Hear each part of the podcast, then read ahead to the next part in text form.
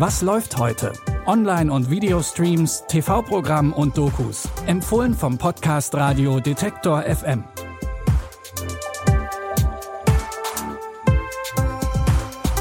Hallo zusammen und herzlich willkommen im Wochenende. Es ist Samstag, der 2. Juli. In unseren drei Streaming-Tipps haben wir heute für euch einen Coming-of-Age-Film und eine Arztserie aller Emergency Room. Als erstes gucken wir aber mal wieder hinter die Kulissen vom Marvel Cinematic Universe.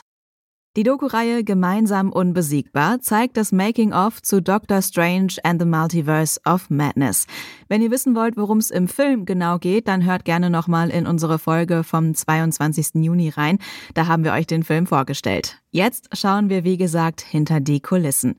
Im Making-of zu Doctor Strange erzählen die SchauspielerInnen unter anderem auch, wie sie mit der Entwicklung ihrer Rollen umgegangen sind und wie viel Arbeit das alles für den Regisseur Sam Raimi war. We wanted to satisfy the WandaVision fans and take them to the next level with a character they love. It was fun just looking at it from a different perspective. The multiverse. Liz had his theories. He believed it was dangerous. We need your help. It's magical. She owns that character so well. It's a very powerful performance with a very powerful character.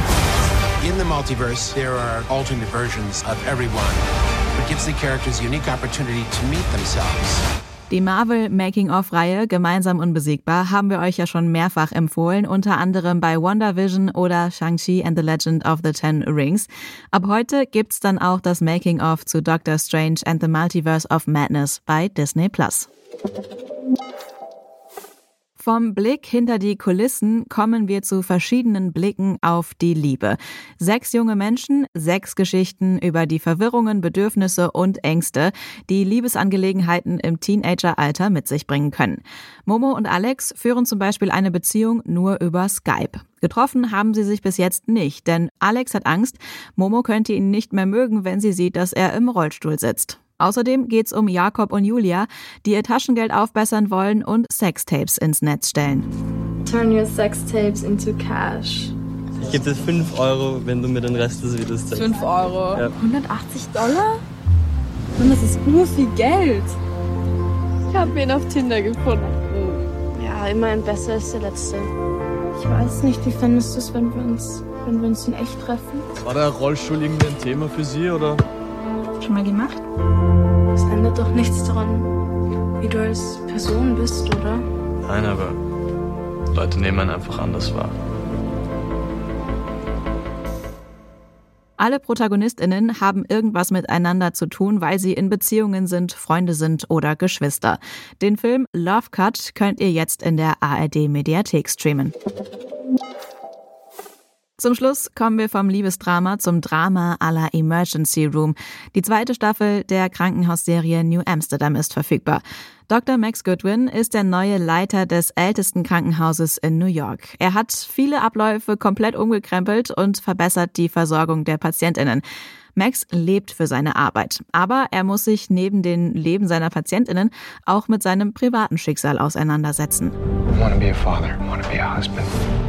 Something that matters. I'm not going to let a little cancer slow me down. Unfortunately, you're going to have to miss the rest of my big pep talk. Stop talking. Good luck with that. I don't want to be a patient.